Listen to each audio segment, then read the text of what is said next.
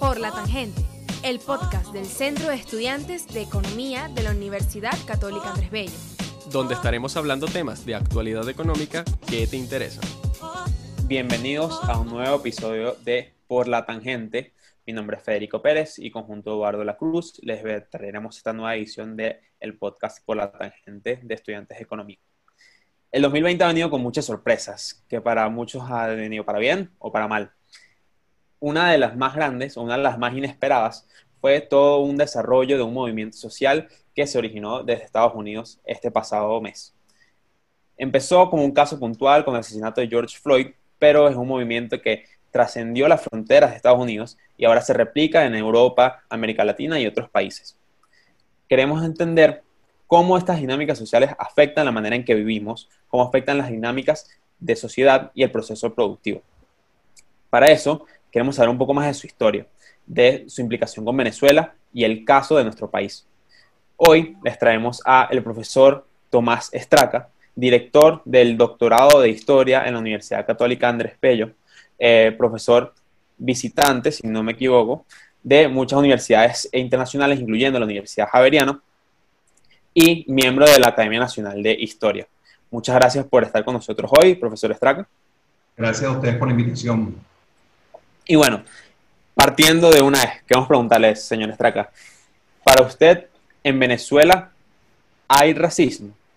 Sí hay, por supuesto. Este, lo que pasa es que hay que ver la proporción y hay que verlo en, su contexto tanto dentro, de la, dentro del vecindario, dentro de lo que es América y en general el mundo, como en perspectiva histórica dentro de lo que ha sido Venezuela. Este, que, eh, de tal manera que si uno lo ve en una perspectiva histórica o uno se compara con el resto del vecindario o se compara con Estados Unidos, uno puede pensar, planteárselo de dos maneras distintas.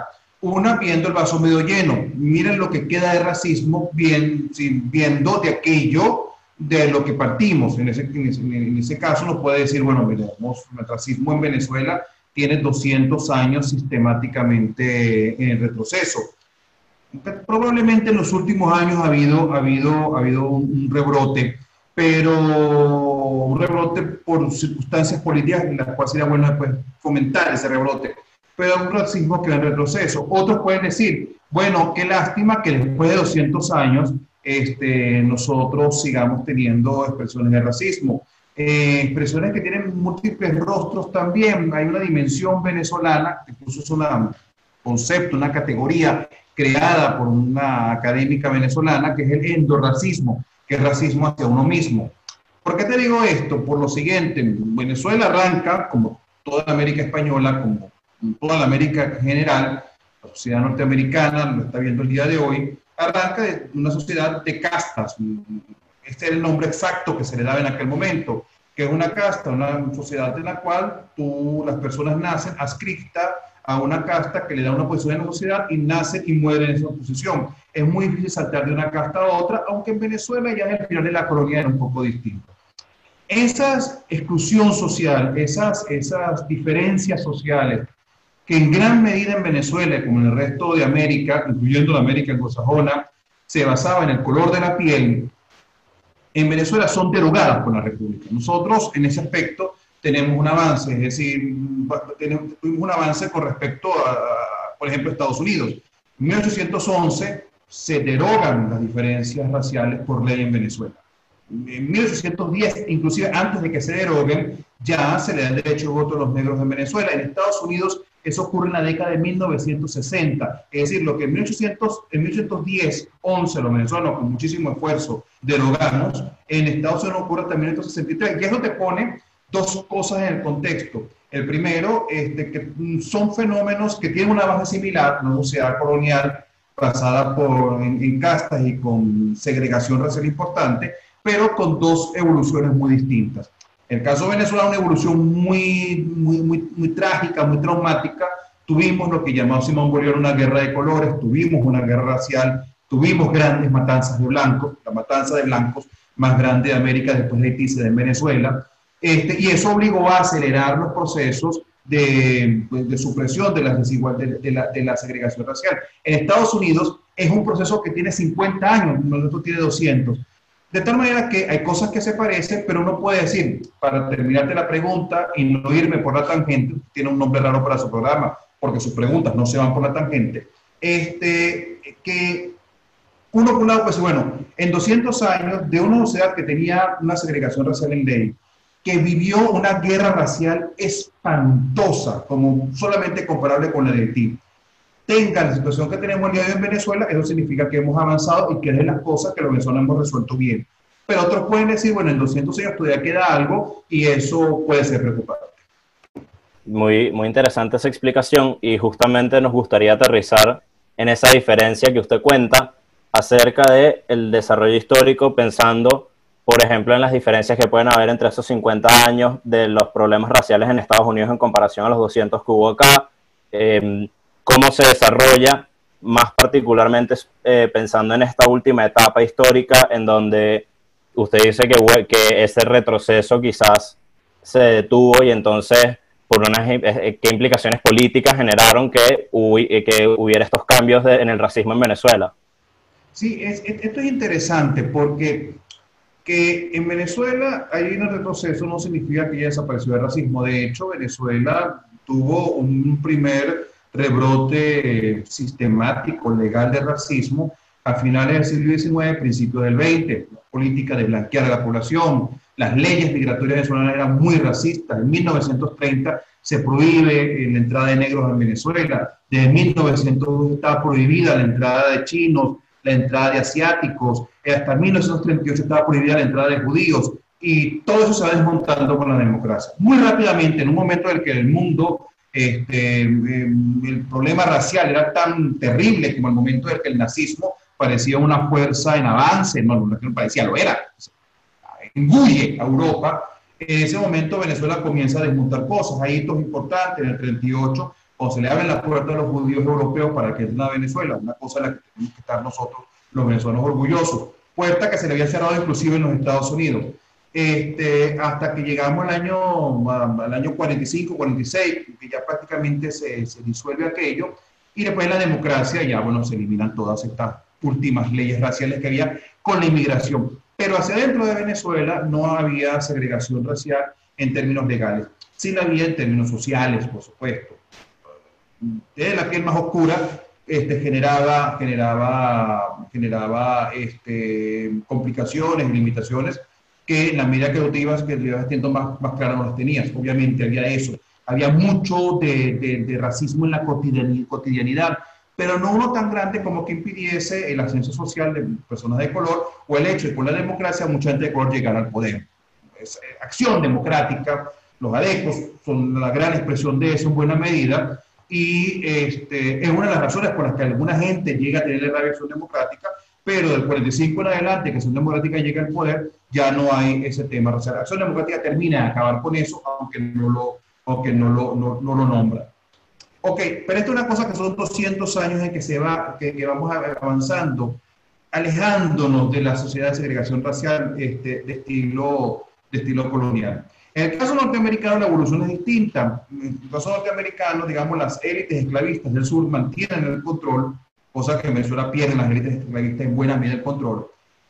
A pesar de la guerra civil, para garantizar otra vez la, la, la cierta estabilidad y la reunificación de esta sociedad tan compleja, tan de mosaico que es la sociedad norteamericana, se hace un nuevo compromiso a finales de unos 10 o 11 años después de la guerra civil norteamericana, la guerra de secesión y se les permite volver a introducir las leyes de Jim Crow. Y no es hasta la década de los 60 del siglo XX que la, comienzan a revertirse esas leyes raciales. Es decir, que si bien la guerra civil elimina, elimina dos cosas importantes, el deseo de los blancos del sur de ser otra nación, deseo que todavía se mantiene en alguna proporción, y elimina la esclavitud, no logra eliminar la, segregación racial, que se mantiene en gran medida es una sociedad que ya funciona bastante segregada.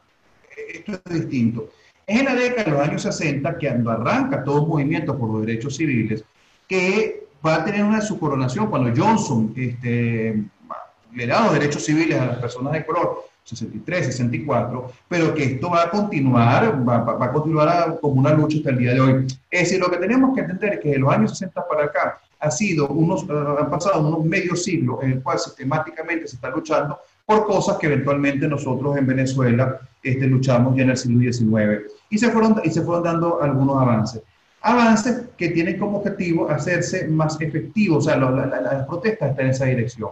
Hay mucho de resentimiento, hay mucho de rabia, hay mucho, bueno, hay una dimensión pues, que, que, que, puede ser, que puede ser irracional, pero en Estados Unidos nadie, desde Trump, en una ala del de, de, espectro político, hasta los sectores que el día de hoy se definen socialistas, o sea, demócratas, en orden del espectro político, del espectro político, todos coinciden en que la protesta tiene una base, una base justa, todos coinciden en que es legítimo, que se tiene que seguir avanzando, y en general todos este, lo que condenan es la violencia, porque por supuesto hay gente que pesca en río revuelto y hay ciertas prácticas que, bueno, que escapan de lo, de lo que es específicamente cívico. Pero es un avance, y yo pongo un dato, la bandera confederada, la bandera de los estados del sur, seguía formando parte de la bandera de Missouri, este, el estado de Missouri. Fue el 30 de junio, es decir, hace 10 días, que se prohibió que esa bandera fuera bandera de Missouri. Es decir, que en ese aspecto la guerra civil terminó hace 10 días. Si nosotros nos podemos ver, si nosotros nos podemos ver bajo esa, bajo esa perspectiva, nos damos cuenta que es un proceso de avance en el cual la democracia norteamericana está luchando con tropiezos, con, con errores, con situaciones que nadie ha legitimado. Bueno, hay algunos grupos extrema, de extrema, extremistas anarquistas que sí, pero con todo esto está avanzando la sociedad norteamericana para perfeccionar su democracia. Interesantísimo, de, de verdad, todo este análisis histórico y todo, todo lo que viene de Venezuela una de las narrativas más comunes hoy en día es que la gente justifica que no hay racismo en Venezuela porque lo que llaman racismo es una especie de clasismo o otro tipo de discriminación.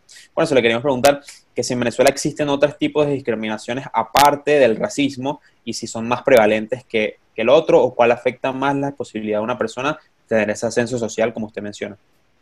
En Venezuela, por supuesto, hay mucho más clasismo que racismo. Es decir, si tú eres un blanco pobre y eres una persona de color con más dinero, y prácticamente todo el mundo de color, salvo, una franja de la sociedad venezolana, este, pero sin embargo una franja que está más hacia arriba, mientras más ricos son más blancos, ahí la herencia de la sociedad colonial se mantiene, pero en términos generales, un blanco pobre tiene menos oportunidades que una persona con, dinero. O sea, el tema, el tema, el tema, el tema de, clases es más importante, pero no por ser más importante deja de estar, deja de estar permeado, deja de estar este, atravesado por el tema racial. No es cualquier cosa que la gente más pobre, como herencia de la sociedad colonial, eso no se ha roto completamente, siga siendo tendencialmente más de, color y mientras más tú vayas subiendo en la escala social, sean cada vez más blancos eso está presente. Mm, sin leyes de segregación, sin obstáculos extremadamente imposibles de saltar, si tú eres capaz de saltarlos en términos, en términos sociales, no sé qué pasaría si eventualmente la hija de un mantuano en la parte más traducida se presenta con un negro en su casa para decir, mamá, me voy a casar con él. No sé cómo reaccionaría esto, pero no es una cosa que, este, que en, fuera de esos extremos este, sea, lo determinante, aunque, aunque, aunque, aunque pueda determinar de alguna, de alguna manera. Ahora, ahora bien, con, con, esto de cuando, cuando nosotros, una de las cosas que, que, molestaba más a los venezolanos, sobre todo a la oposición venezolana, de la gente que veía del exterior este, los enfrentamientos con el chavismo, al momento en que el chavismo era un movimiento amplio, mayoritario, era que la gente comenzó a leer muy fácilmente la diferencia entre el chavismo y puede ser en términos raciales, aplicando la lógica norteamericana, sobre todo la academia americana. Pues la gente aplica su lógica, así como en Venezuela, el día de hoy no se da cuenta por, los grupos de chat en WhatsApp, por lo que dice la gente en, en, las redes, que analizan las protestas de Estados Unidos como si estuvieran en Venezuela y automáticamente no ve venezolanos que condenan todas las protestas porque las ven como una especie de maniobra de gente que quiere ir hacia el comunismo, este, sin entender todo lo que puede haber estado detrás. De esa misma manera pasaba desde Estados Unidos hacia Venezuela en la academia o desde, Europa, de la cual me gustaría hablar un poquito después. Y entonces, ¿qué es, qué, qué es lo que Lo veían bajo esos términos. Y era claro, era muy fácil. Tú ponías una foto, porque lo hicieron varias veces, ponían una foto de una protesta chavista, una marcha chavista, una marcha opositora, y racialmente estaba muy claramente definida. Y pasaban otras cosas. La primera, muchos opositores, bueno, decían que Chávez era unos monos, que Chávez era un mono, claro, tú dices eso, ¿cómo tú puedes explicar que ahí no hay una carga racial? Dice, no, yo le digo mono, pero no por lo racial, porque me llaman mono. Eh, eh, ahí hay una, hay una, ¿por qué lo animalizas? ¿En qué, en qué está? Si tú dices, bueno, este es un gorila desde una perspectiva política, bueno, no, yo estoy hablando del gorilismo, bueno, podría caber, pero cuando, cuando tú comienzas a decirlo bajo esos términos, ya ahí hay una, una dimensión que, que, que, que, ayudó a legitimar algo que no era tan, tan así. Hay otra cosa, este, el chavismo, el chavismo también aprovechó muy bien porque entonces el chavismo comenzó, pues, pues, es cuando yo cuando es por la razón por la que yo digo que ha habido un rebrote. Por una parte, hay un sector de la sociedad venezolana, un sector cifrino, que es en gran medida el cifrinismo, es uno de los grandes culpables de la situación que tiene Venezuela el día de hoy. Más, más culpable inclusive que muchas otras, que muchas otras variables, porque cuando yo el cifrinismo, estos nuevos ricos venezolanos, venezolanos enriquecidos de la década de los 70 y la década de los 80, que se fueron olvidando de sus orígenes, de sus orígenes populares y se fueron haciendo cada vez más antipopulares. Se aristocratizaron sin tener razones reales para, para convertirse en una aristocracia. Gente que se mete en la renta petrolera está en una posición más privilegiada para aprovecharlo, con mayor o con menor este, mérito. No voy a meterme en el tema del mérito. Este, esta es la gente que comenzó a llamar mono, esta es la gente que comenzó a no decir yo no soy político, esta es la gente que no se preocupó por la educación pública, esta es la, una gente que hizo todo lo que podía hacer para, para, para perder el poder. Desde la década de los 80, las élites venezolanas decidieron no estudiar educación, no estudiar para religiosos, no meterse en el ejército y no meterse en política. Y luego se preguntan por qué 20 años después están fuera del poder. Pues por fight, tú dejaste eso. Entonces, este, este sector se fue volviendo más racista también que sus padres, o diciendo públicamente más de racismo lo que sean los padres, llamando monos a la gente, riéndose de la gente, etc. El chavismo ha sabido emplear eso muy bien, o supo emplear eso muy bien para, para fomentar el resentimiento. Si me date cuenta, estos otros que tienes enfrente son racistas, se ríen de ti, se burlan de ti, te llaman mono, no son auténticos venezolanos. Váyanse para su país, ese discurso chavista sobre todo los descendientes de los museos que llegan en los años 40, en los años 50, en los años 60. Ustedes no son venezolanos, ustedes son blanquitos, ustedes son rubios, ustedes son catinos, ustedes no son venezolanos, váyanse de, de su país. Gracias a Dios, ese discurso no ha pasado, no ha trascendido. Discurso que después tiene un punto más cuando el chavismo adopta las leyes contra la discriminación racial, que no es una ley que a mí me llama la atención, es una ley que cuando yo dando clases en la universidad me daba cuenta, los únicos que se reían de esa ley era la gente blanca. Yo no vi a ningún negro riéndose de esa ley. Entonces, eso, es más o menos como la gente que dice, qué sé yo, se pone a evaluar a los homosexuales desde su heterosexualidad. ¿Por qué se, por qué se quejan y por qué protestan? A mí nunca se han quejado de, de bueno, pues, no se van a meter. Entonces, han sabido manejar eso muy bien. Y esto, si bien tiene algunas bases, son discotecas en las Mercedes en los años 90, donde los negros no dejaban entrar, como si estuviéramos en la Cuba de los años 50, no es cualquier cosa, que ya hemos hecho cosas en la Cuba de los años 50 para después estar como en la Cuba de los años 60, de aquellos polvos que esto lo da sal. Este, ellos lo sabido manejar muy bien y esto le ayudó mucho en términos internacionales. Pero para terminar, para no ser tan largo, ¿qué es lo que estamos viendo? Que de las dos partes comenzó a incentivarse un racismo que el día de hoy lo vemos con ciertas posturas frente, por ejemplo, a lo que pasa en Estados Unidos, donde mucha gente en Venezuela que tiene posturas mucho más racistas que las que tiene el más halcón de los republicanos en Estados Unidos.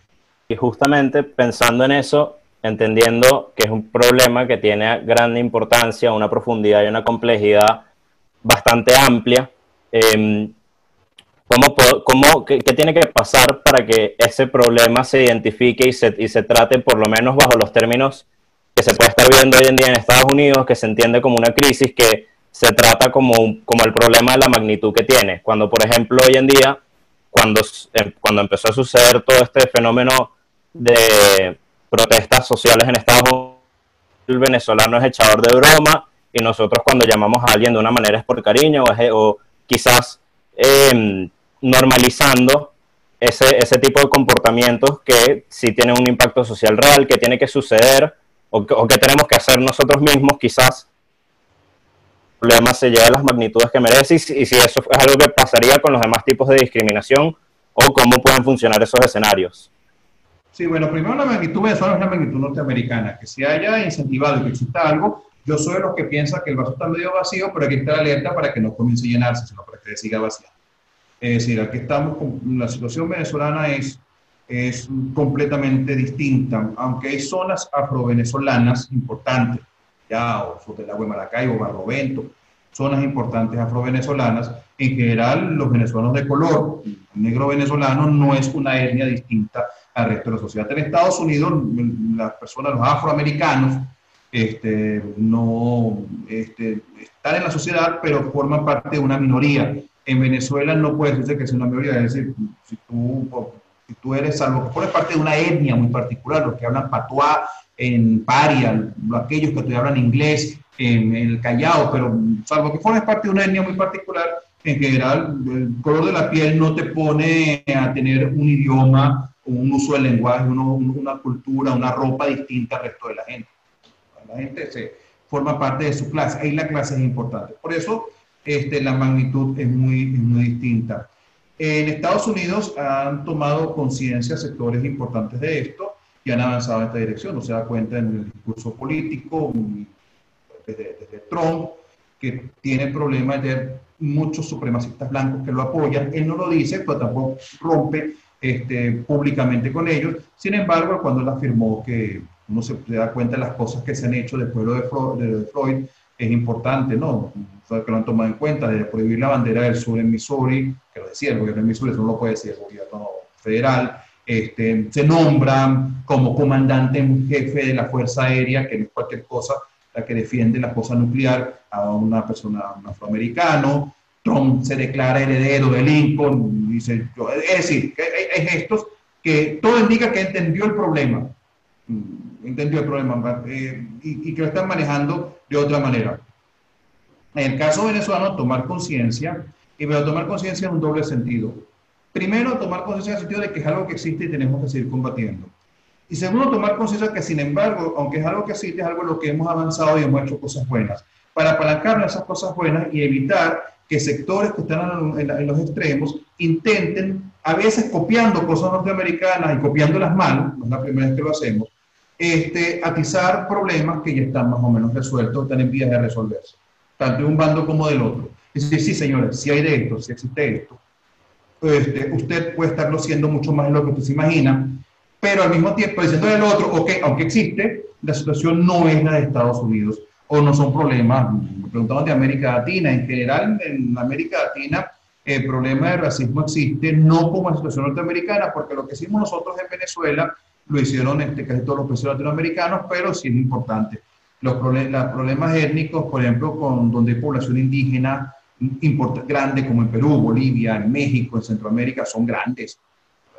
La exclusión, la, la, discriminación es mucho mayor, o problemas sigue habiendo en el, en el, Caribe, inclusive en Cuba o en Santo Domingo, en República Dominicana. Recientemente hubo todo un verdadero escándalo cuando a los descendientes de los haitianos le iban a quitar la nacionalidad, un muchacho dominicano que tenga la de ustedes y que su abuelo haya ido a Santo Domingo en 1930 y de repente le quitan la nacionalidad eso se echó para atrás, pero no es cualquier cosa. la última gran matanza racial, el Caribe es paradisiaco en sus playas y cuando estás de vacaciones. El Caribe, el Caribe es muy complejo, muy complejo. La historia del Caribe es una historia muy compleja porque muchas minorías y el término étnico es muy difícil en el Caribe.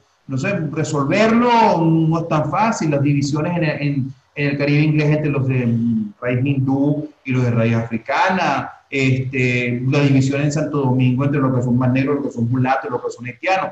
La última gran matanza de las muchas matanzas que vio en el Caribe eh, fue en Santo Domingo y fue en 1937. Cuidado, que fue una matanza de negros. La última gran guerra racial fue en 1912 en Cuba. Mm, fue una matanza de mulatos. Es decir, que el Caribe no tenemos cosas que... Lo que quiero decir con esto es que, comparar, que, que es un problema importante en América Latina también, tal vez en algunos sitios más importantes que en Venezuela, sobre todo con los indígenas, en los países donde donde hay indígenas, en la población indígena es muy importante, en Venezuela hay indígenas, pero la población indígena tiene un porcentaje muy importante, este, pero, que Venezuela, eh, pero a los cuales Venezuela puede más bien dar algunas lecciones o algunas muestras de cómo se puede manejar esto de una forma afirmativa.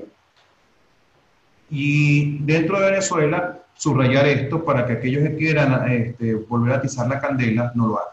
¿Qué diferencias fundamentales hay en, en países europeos y de, y de, Latinoamérica, justamente llevándolo a esta, a esta comparación que venimos haciendo entre Venezuela y Estados Unidos, ¿qué otras matices podemos encontrar? Sí, al principio ustedes, creo que fue Federico, nombró este, el caso europeo, cómo, cómo esto comenzó a, a lo, lo pasó, las protestas de Estados Unidos empezó a tener eco en otras partes. Por supuesto, una forma muy simplista de decirlo, en la cual unos uh, agitadores aprovechan la situación para agitar. Yo no voy a negar que están esos agitadores, los hay, los capturaron, en Estados Unidos capturaron a alguna gente saqueando en varias ciudades distintas, que era evidente que iban de distintos sitios este, a, a agitar todas partes hay cámaras y a los, la policía se puso a ver con las cámaras y pum, pescó a varios. Entonces, no es tampoco que no haya habido agitadores, pero recuerda que el agitador es un hombre que agita, pero para que su prédica tenga, tenga eco, para que lo que él diga suene verosímil, tiene que haber algo allí. Es un agitador es un hombre que, que le echa los perros a una mujer, quiere seducir a alguien. Usted puede echar mucho los perros, pero si definitivamente la mujer siente que no hay nada que usted puede ofrecer, lo que nada atractivo en usted, por mucho que usted haga lo que sea, eso se va a quedar en nada. A una mujer, a un hombre, no sé, bueno, en fin, en todo caso, pero, o sea, un agitador es como alguien que intenta seducir. Y bueno, una, una dimensión de la seducción es lo que está en las personas adentro. Este, entonces, no, no, no, solamente esto, no, no, no solamente se puede, se, se, puede atribuir a agitadores como piensa mucha gente. Hay también un efecto de demostración, cosas que, que son simplemente una, una, una, tendencia y la humanidad se va por las tendencias, pero evidentemente hay unos problemas raciales y sociales que no, hay, que no hay en Europa. Los problemas raciales en Europa son importantísimos, son largos. Si, si algún continente tiene que ver con el racismo del mundo de Europa, con, los, con, la, con las condiciones que puso en sus colonias, pero entre los mismos europeos, los problemas étnicos, aunque todos sean blancos, no, no, no dejan de ser pocos. Hay que ver que realmente el mundo, después de la matanza de Ruanda, en el 94, la, la matanza anterior de, de, gente que todos eran blancos, como Ruanda que todos eran negros, así que este tema étnico, la raza es una dimensión eh, de manifestación este, somática de, la, de diferencias más profundas. Tanto así que uno ve como la matanza de Ruanda, mira los 90, o la matanza en Europa, en los Balcanes, en la ex Yugoslavia, a principios de los 90, demuestra que, que, que, que, puede haber matanzas de esta índole, donde tú matas al otro sin necesidad de que haya problemas de color de piel. Y Europa tiene tensiones, no siempre son matanzas, pero tiene tensiones muy grandes. La Segunda Guerra Mundial fue una guerra que se basó en gran medida en criterios raciales, los arios y los no son arios, el espacio vital de los alemanes, que los, los, eslavos están destinados a ser este, eh, siervos de los alemanes, o entregar sus tierras a los alemanes, donde el más fuerte, la raza más fuerte se importa sobre, sobre la más débil. O sea, una lógica con la que comenzó la guerra, pero después la guerra terminó con limpiezas étnicas en todas partes, expulsión de millones de alemanes étnicos a Alemania al final de la guerra desde Europa Oriental, expulsión de millones de polacos étnicos de la Unión Soviética hacia territorios que han sido de Alemania. Es decir, esto, esto fue un verdadero cataclismo y esto sin nombrar las dos grandes genocidios, los más famosos, el genocidio de los judíos, que había una dimensión étnica, racial en ello. El antisemitismo es un problema que es más complejo, y, la, la, y, y, el más grande de los genocidios en proporción, que es eh, que el genocidio de los gitanos. Es decir, los europeos, los abuelos de los europeos estaban en esto, los bisabuelos estaban en esto. La Europa de la posguerra es una Europa donde los problemas raciales parecen eliminados por dos razones. El primero es porque hay democracia y porque, se, y porque comienza de tabú. Lo que ocurrió era tan espantoso.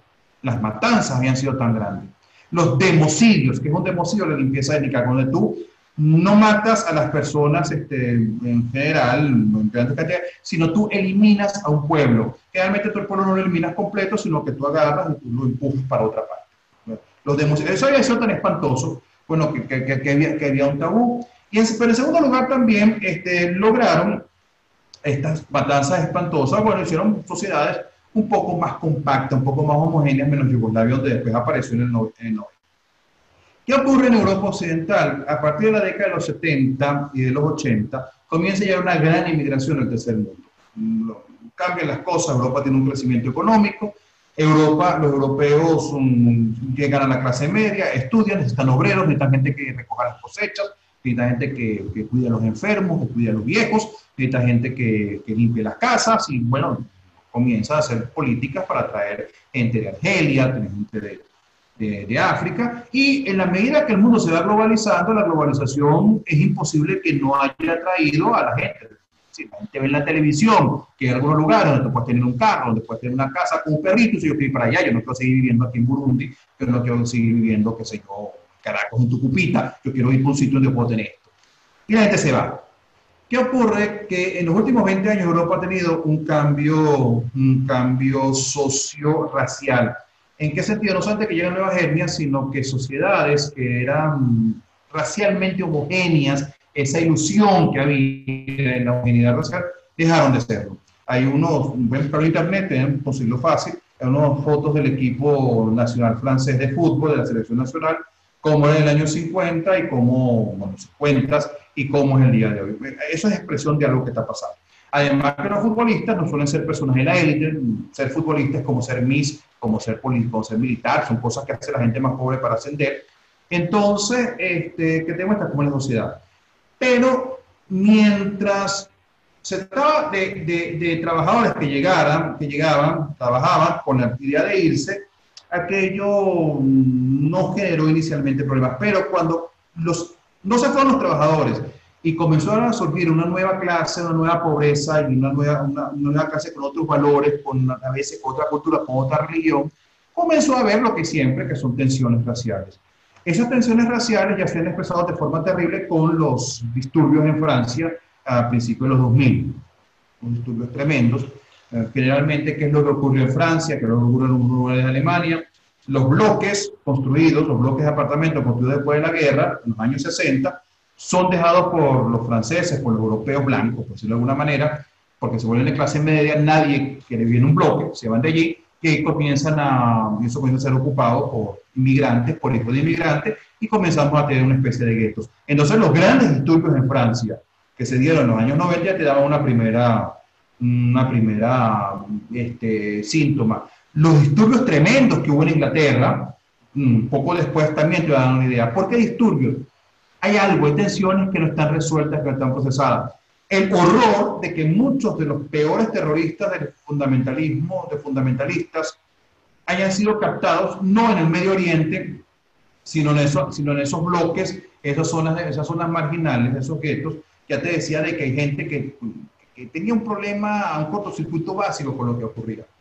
Bueno, esa nueva sociedad en la cual hay más razas, en la cual ahorita hay guetos, en la cual hay diferencias, es la sociedad que se expresó y que vio en la protesta de los negros norteamericanos una referencia para su protesta. Pero claro, cada quien lo ve como le conviene. Uno ven en la protesta como los derechos cívicos, la gente que hable, que quiere ir por la vía democrática, pero hay otros que tienen un efecto de demostración. Ven que hay saqueos en nombre de aquello, yo estoy bravo, estoy resentido y además puedo robar este, unos celulares y licor, que es lo que inicialmente la gente que saqueó en Estados Unidos era lo primero que saqueaba licorerías, tiendas de celulares y tiendas de electrodomésticos.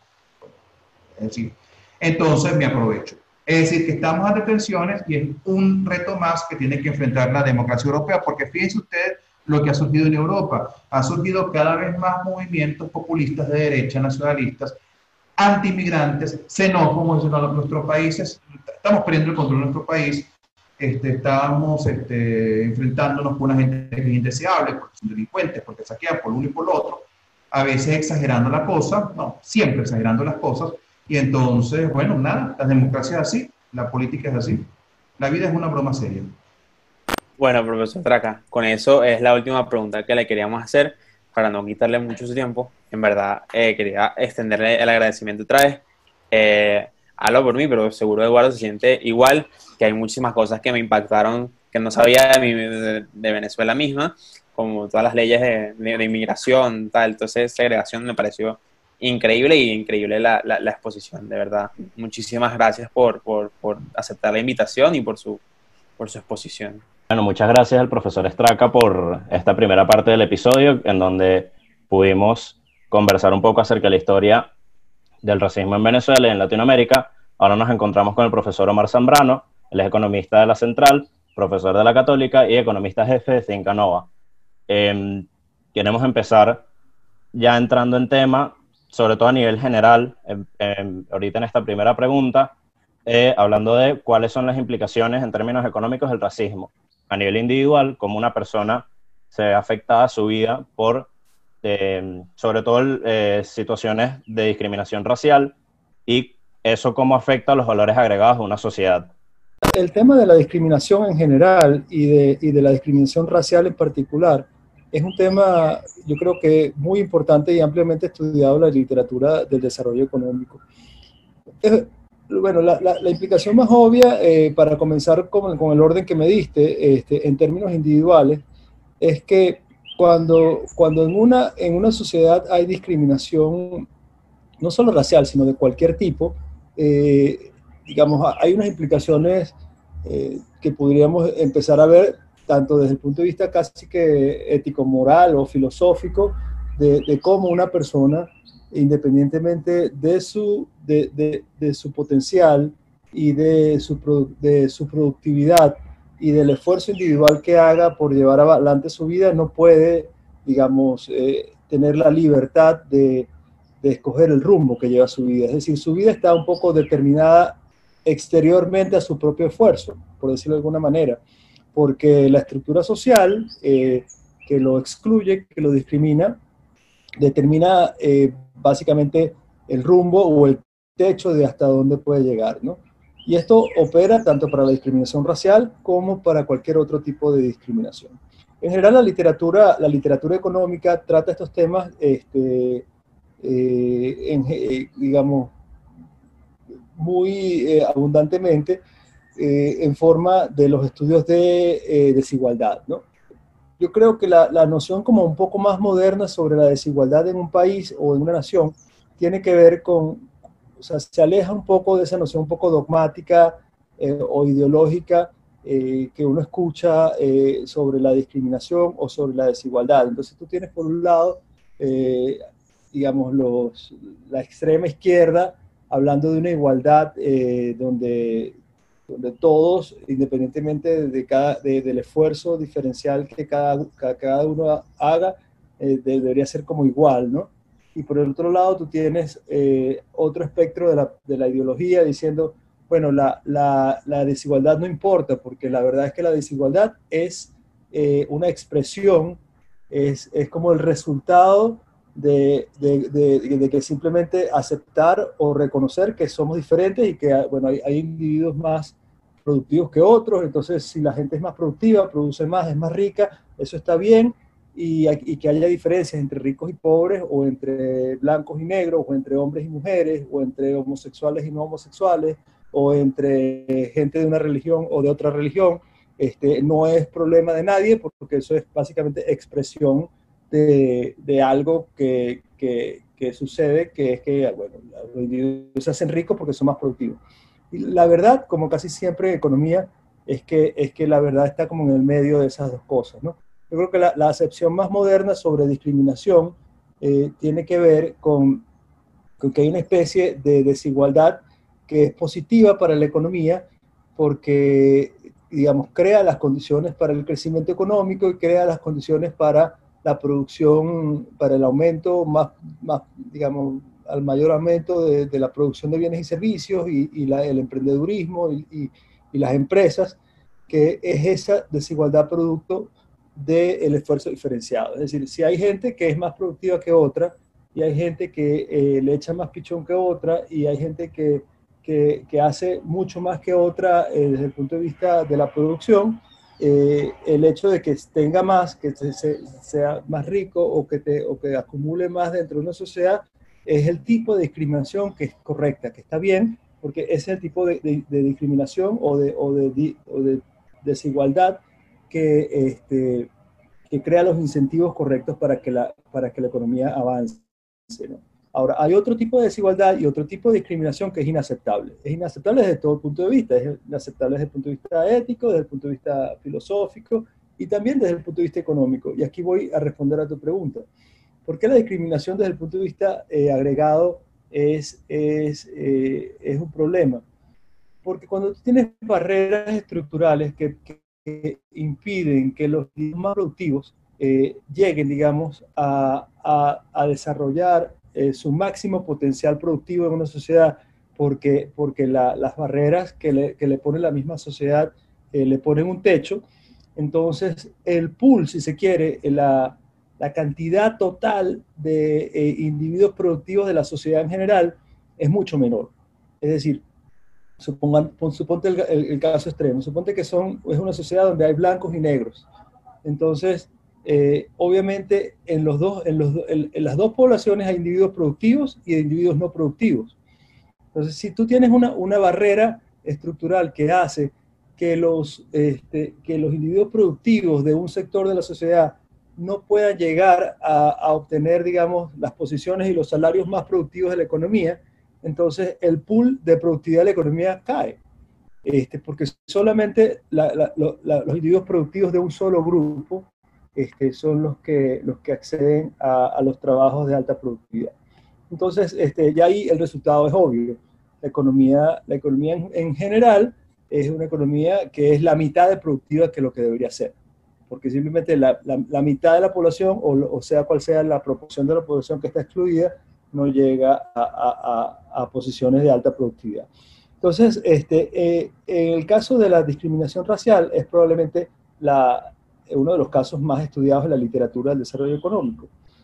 Y es un tema difícil de, eh, entrarle empíricamente, o sea, los datos eh, de, para medir el, tema de la discriminación racial es, son complicados. Son complicados, ¿por qué? Porque como, como seguramente el profesor Estraca les dijo en la primera parte, hay un componente de inercia, si quiere, histórica, hay un componente, eh, digamos, eh, producto del de, el origen de estas diferencias que, que, se arrastra hasta nuestros días.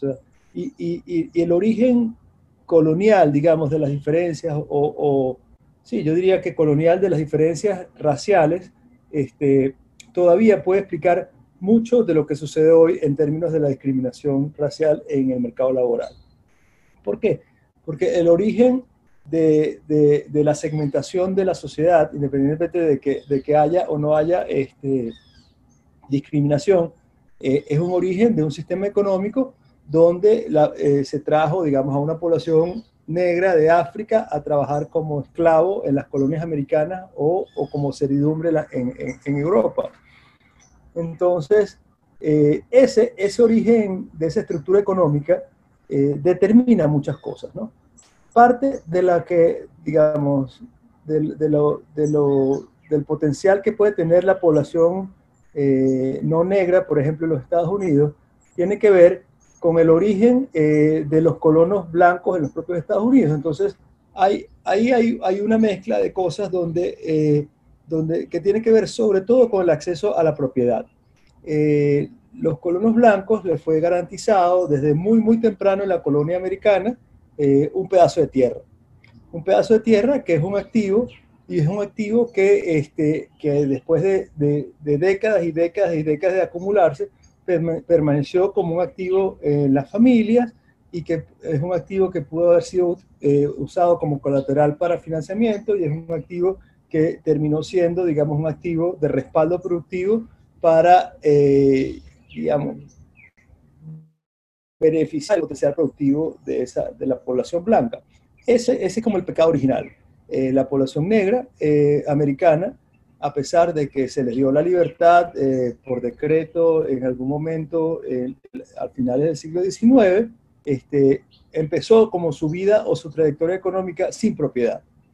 Eh, sin acceso a la tierra, sin, este, sin un activo de respaldo para su productividad. Entonces, eh, los economistas modernos ahora saben que parte de las diferencias que uno observa entre, entre en Estados Unidos, por lo menos entre ricos y entre negros y blancos, este, eh, se debe precisamente a, ese pecado original, al pecado original de no, de no tener acceso a la propiedad originalmente. Este, entonces, lo, lo, que te decía es que es un tema complicado de medir, porque como ya tú arrastras siglos, digamos, de diferencias entre una población y otra, entonces la verdad es que el pool, el, el conjunto de la población de, digamos, que es étnicamente de un tipo, con cuando tú la compares con la población de, étnicamente de otro tipo, eh, es difícil distinguir si es un tema de discriminación racial, pero también, eh, también en promedio la, la, población negra tiene, tiene menos educación, este, trabaja menos horas de trabajo, eh, tiene más hijos, este, digamos, vive en zonas, en zonas donde, donde las actividades económicas son menos productivas. Entonces hay como varios factores, como varias capas eh, de cosas que pudieran explicar esa diferencia, este, que, que, que, de alguna manera hacen un poco, entorpecen o oscurecen un poco la relación. Pero hay experimentos interesantes. Yo eh, eh, está este, este, este, este, este experimento muy, muy famoso de, de, este, este, economista de Harvard que se llama Sendil Mulainaitan, que es un, es un, chico de la India que, que es profesor de, la, de, de, Harvard, con otro coautor que no me acuerdo cómo se llama, creo que Bertrand, que hizo este gran este experimento ahora famoso de que mandó, eh, mandó eh, no sé cuántos miles de currículums, eh, uno exactamente igual a otro, pero a uno le puso no, un, nombre de, un nombre típicamente blanco, este, como, no sé, creo que era Emily o, Wendy, y, y, a otro le puso un nombre típicamente negro, que es, no sé, la, la, la quilla o lo, que sea, este, y, y, los, y, los, currículums eran exactamente iguales los unos de los otros, este, lo cual lo cual exactamente iguales, o sea, desde la dirección hasta el teléfono, hasta la educación, el background, la de todo, o sea, exactamente iguales, o sea, fueron a las mismas escuelas, fueron, eh, se graduaron de lo mismo, con la misma nota, este, tenían los mismos hobbies, de todo, o sea, eran exactamente iguales, solamente el nombre eh, entre uno y otro variaba. Y se demostró que, eh, que, que solamente por, por tener un nombre típicamente de la, de la población de, de, de color, este, la respuesta era eh, algo así como 30, o sea, las llamadas de respuesta de los empleadores para entrevistas era como 30 o 40% inferior, ¿no? Entonces, eh, existe, es difícil de medir y tiene implicaciones eh, en general teóricas para, graves para la economía, ¿no? Bien, ahora, como economistas, al final del día nuestro trabajo o el trabajo de un economista al final del día es buscar un poco esa evidencia empírica. Y en muchos países hay distintos datos, aunque vagos y a veces carentes, como puede ser la violencia policial en general, es, tasas de desigualdad, riqueza, etcétera, etcétera, etcétera. Pero en un país como Venezuela, donde ni siquiera sabemos, por ejemplo, cuántos homicidios policiales hay, ni a quiénes van dirigidos, y esas son cifras que no da el Estado y por ejemplo, organizaciones como Mi Convivi se han eh, creado para buscarlas. ¿Por qué? O sea, ¿cómo, ¿cómo estudiamos un fenómeno como el racismo en un país como Venezuela y en otros países? ¿Y cómo eso afecta la manera en que lo percibimos? Sí, eh, Venezuela, eh, como toda Latinoamérica, es, un, es, un, es, bastante, es un caso, yo creo, yo creo que típico, ¿no?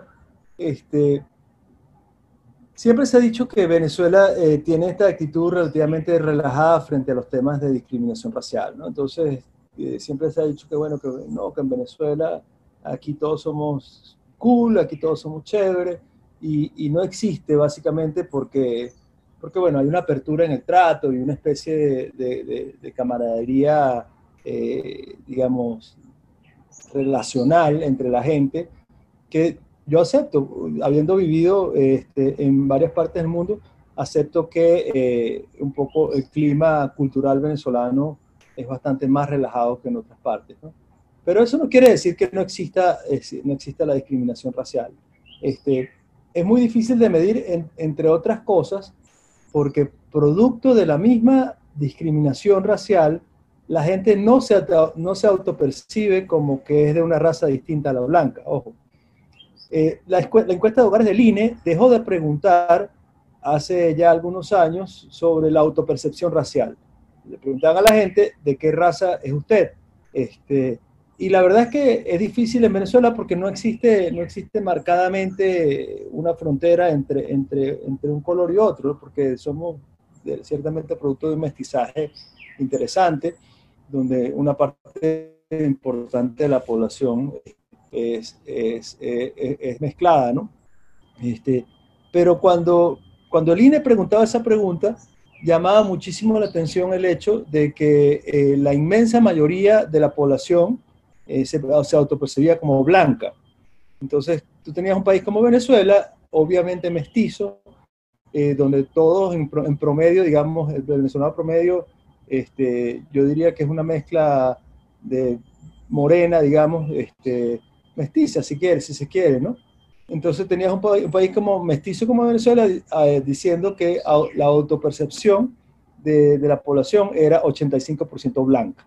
¿no? Entonces había 85% de blancos, 5% de, de, indígenas y 10% de mestizos o algo así. Entonces, cuando obviamente esa variable no estaba reflejando eh, bien lo que quería, lo que quería eh, medir, pero eh, sí reflejaba bien cuál es la percepción individual hacia sí mismo, dado el contexto en que tú vives. no sé si me explico. O sea, si, yo, creo que, yo creo que el hecho de que la gente se autoperciba como blanca eh, eh, quiere decir eh, de alguna manera que tú no quieres autoimponerte una etiqueta que te puede terminar afectando.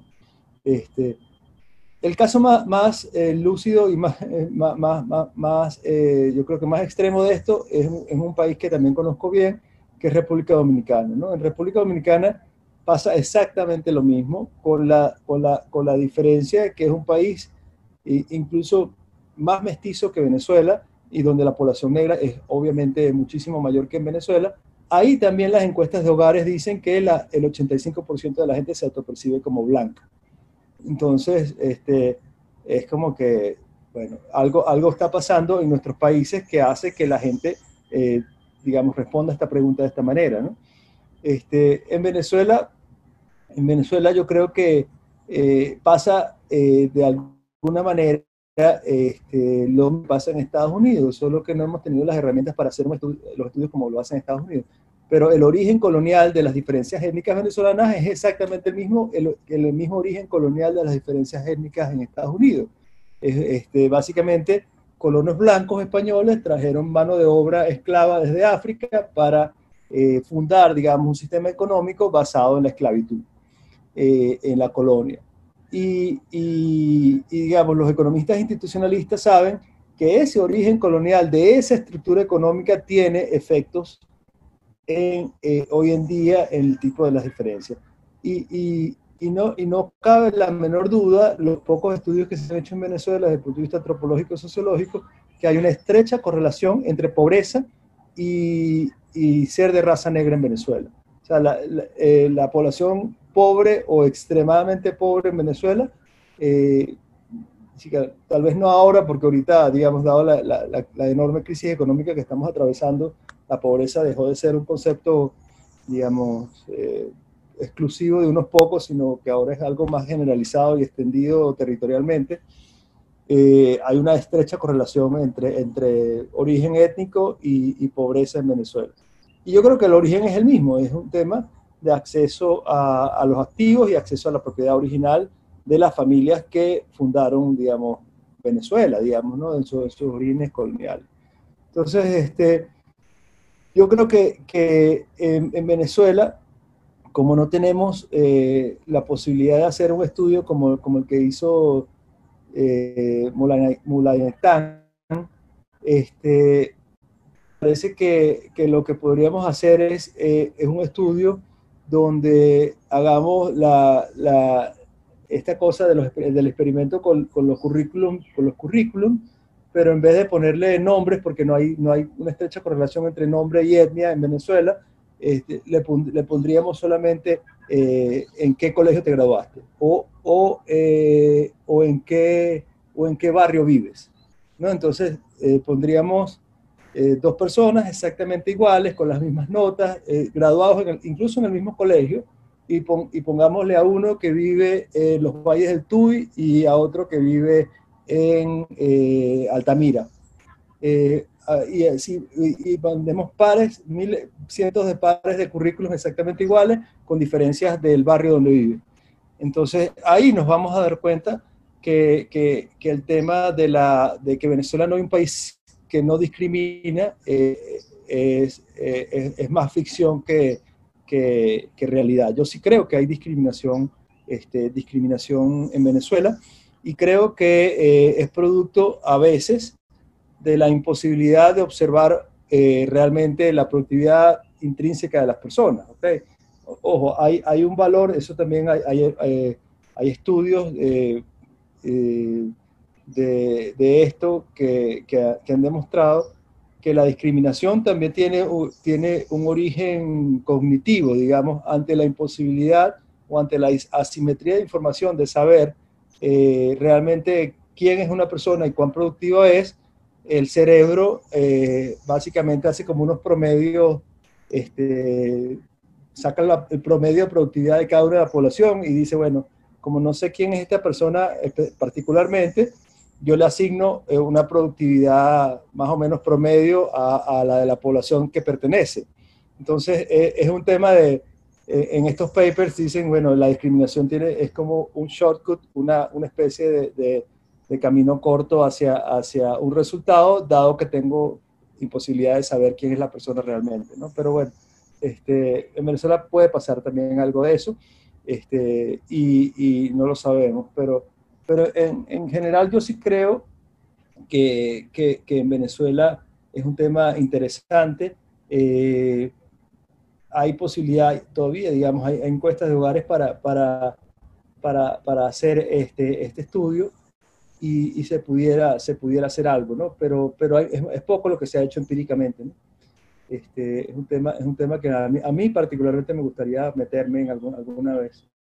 Justamente ya identificando que el racismo es un problema, quizás algunas vertientes que puede tomar sobre todo en Venezuela, habiendo identificado el problema, el paso siguiente lógico es tratar de ver cómo se soluciona, cómo se disipa quizás esos efectos más graves que pueda tener, algo que ha venido sucediendo, em, por ejemplo, en Estados Unidos, que, que se ha vuelto una tendencia em, un poco más conocida últimamente, son estas políticas de diversificación. Por ejemplo, en los estados, en, las universidades, en los procesos de admisión, las personas que forman parte de una minoría pueden llegar a tener preferencia eh, por formar parte de esa minoría, por tener un alumnado con cierta representatividad en, distintos sectores y estratos. entonces nosotros nos preguntamos hasta qué punto esto de verdad genera una solución al problema, hasta qué punto de verdad hay justicia o igualdad o se consigue todo eso que nosotros podemos plantear sabiendo y conociendo la discriminación, o si estas medidas lo que son es otro camino para llegar al mismo resultado. Sí, mira, yo sobre, sobre, las políticas de, de, de, diversidad y, y, estas, y, las, y las políticas de cuotas y, estas políticas a las cuales tú, tú, tú haces referencia, los teóricos que, que apoyan digamos, que, que estuvieron en el origen de este tipo de políticas, este, yo creo que nunca las propusieron como una solución al problema de la discriminación. Este, yo creo que, que, que las políticas de, de, cuotas y de, de desegregación, digamos, o de, o de, o agregación de, de comunidades de diversidad en general, eh, tienen que ver con las actitudes sociales frente al otro, al, al, al distinto, ¿no? Los teóricos de este tipo de, políticas de, inclusión dicen que parte del problema de la discriminación se debe a que son poblaciones que han vivido eh, segregadas toda la vida este, y que no hay tolerancia eh, entre, entre unos y otros porque, porque, no, porque no, básicamente no les toca en ninguna esfera de la sociedad, les toca convivir juntos. Entonces, eh, si tú de alguna manera forzas, o fuerzas, perdón, fuerzas esa, esa convivencia, tal vez no en esta generación, pero sí la, la siguiente generación, eh, cuando tú te acostumbras una y otra vez a que tu entorno es un, entorno diverso, entonces la diversidad se vuelve como la nueva normalidad para la nueva generación. Que en general estas políticas este, eh, obviamente dan, dan resultado eh, en el sentido, cuando mides el tema, el resultado aritmético, si se quiere. Este, porque obviamente cuando tú forzas o fuerzas una cuota de representativa de la diversidad étnica o racial, este, aumentas eh, la presencia de las poblaciones excluidas. Eh, muchas veces esto se, esto se logra eh, un costo, un costo a, la justicia, porque, porque puede ser que el hecho de forzar una cuota deje o excluya a, a poblaciones que meritoriamente pudieran haber accedido al mismo bien o servicio o a la misma, a, la misma eh, digamos, cobertura de, lo, que, lo que estés haciendo, ¿no? Este, pero eh, si el objetivo es una representatividad mayor del tema de la diversidad, las políticas casi que por, por construcción aritmética funcionan, ¿no? Ahora, que esto esté induciendo un cambio social en, el mundo, no está, todavía es muy temprano para decirlo, ¿no? Este, la, como te dije, la, la teoría detrás del tema de cuotas y de, acción afirmativa, affirmative action, eh, era esa, era como inducir lentamente el cambio social en la población al forzar eh, al, forzar desde el punto de vista de la ley o de la política eh, poblaciones cada vez más diversas, de manera tal de que las, eh, las generaciones posteriores se acostumbraran a vivir en un ambiente diverso. hace poco, Nova publicó un reporte donde hicieron un estudio de la desigualdad y pobreza en Haití, tomando como indicador o como variable principal las señales telefónicas que podían observar desde un satélite. Entonces, queremos preguntarle a usted, justamente, uno de los grandes colaboradores de este proyecto, que de hecho fue publicado por el BID y está, está disponible para cualquier persona que quiera buscarlo, cómo es que el estudio social o desde las ciencias sociales cambia con estas nuevas tecnologías, cómo se ve el futuro de un estudio hacia la discriminación racial, hacia la discriminación, hasta hacia las desigualdades, hacia la, hacia la pobreza, con este tipo de tecnologías nuevas. Sí, muchas gracias por preguntar. Este, esto fue un estudio en el que participó ANOVA como coautor junto con, con otra, eh, digamos, otra, otro grupo de investigadores en Estados Unidos. Este, y yo creo que eh, es muy interesante porque parte de lo que está sucediendo, no solo en las ciencias sociales, sino en general este, eh, en el mundo moderno, disponibilidad de datos eh, y, la, y la capacidad de computar esos datos es mayor hoy que nunca antes en la historia de la humanidad. Y en las ciencias sociales, que es, que es nuestra, nuestra área, creo que todavía eh, es limitada las aplicaciones que podemos encontrar a todo este gran movimiento de, de, lo que, bueno, de lo que llaman la ciencia de datos, el big data y todo esto, ¿no? Este, en particular lo que nosotros hicimos fue, obviamente no, no son técnicas que nosotros inventamos, sino, sino que hay ya ciertos cuerpos de literatura que ha hecho lo mismo en otros países, es utilizar una fuente riquísima de datos que está que yo diría que está subexplotada para explicar fenómenos sociales. ¿no? Eh, y no fue solamente data de, de, data de telefonía celular, sino también de imágenes de la superficie, imágenes satelitales de, de, del terreno, digamos, este, que, que, nos que nos permitió hacer estos modelos. ¿no? Básicamente lo que, lo que se hace en estos casos es, eh, se agarra eh, estas fuentes de datos que son, son, son millones y millones de, de, de, datos y en el caso de las imágenes son millones y millones de píxeles, digamos, que, que, que los, los, satélites toman sobre la superficie de un terreno y de ahí se extraen las características básicas de esas imágenes y de, de, esos batches de telefonía celular. ¿no?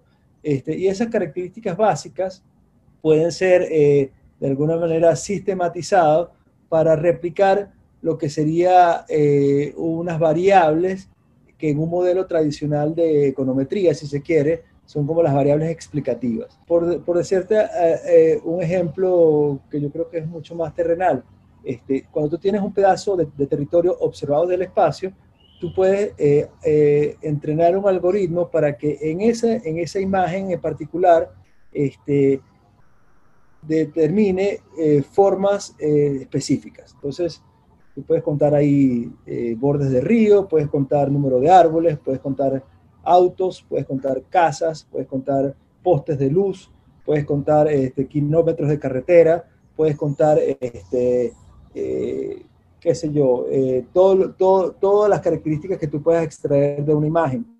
Este, y luego, cuando tú sabes cuántas características tiene cada, cada, cada, cada imagen de, de un territorio, y sabes cuál fue la pobreza en ese territorio en cierto momento determinado de la historia, tú puedes hacer un modelo que te explique la pobreza con el número de imágenes que tú estás obteniendo y, al igual que un modelo este, tradicional de econometría.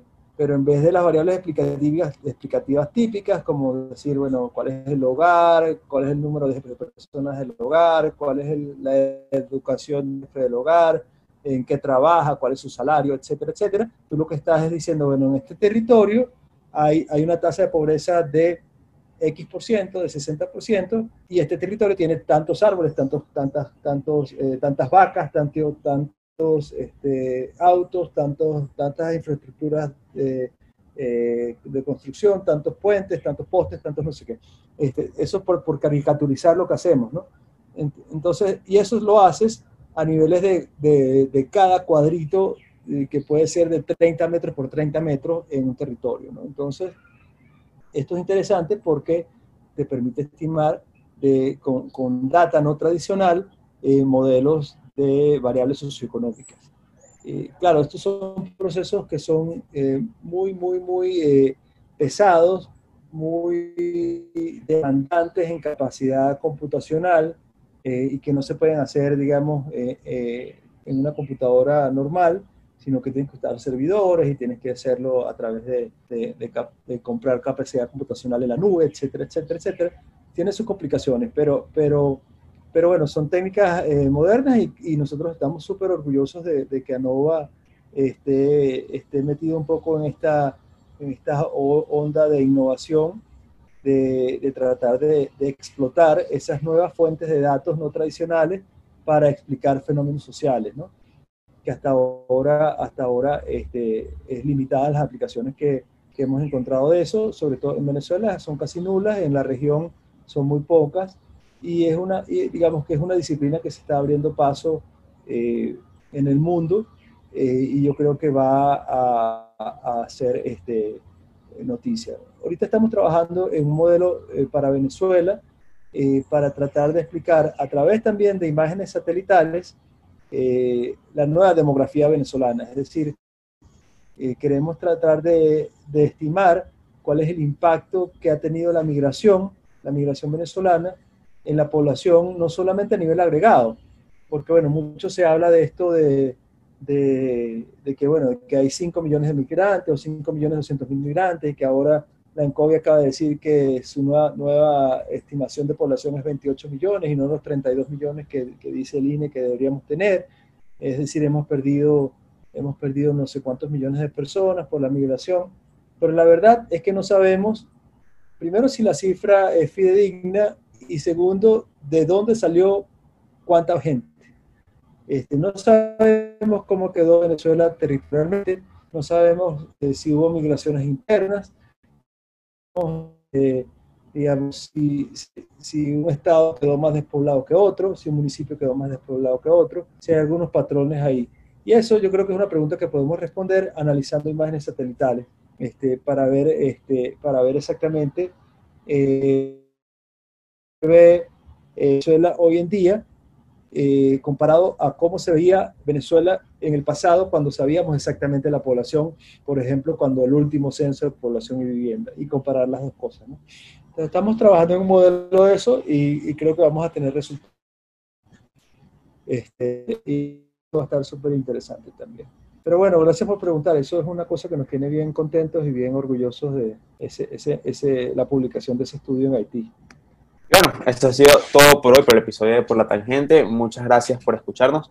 Eh, por favor, síganos en nuestras redes sociales. Estamos en Instagram eh, por La Tangente Podcast, arroba. Y también pueden buscarnos en todas las plataformas digitales de podcast, así como nuestro canal de YouTube. Eh, al profesor Zambrano lo pueden buscar en Twitter. tiene muy buen contenido por ahí y está siempre activo.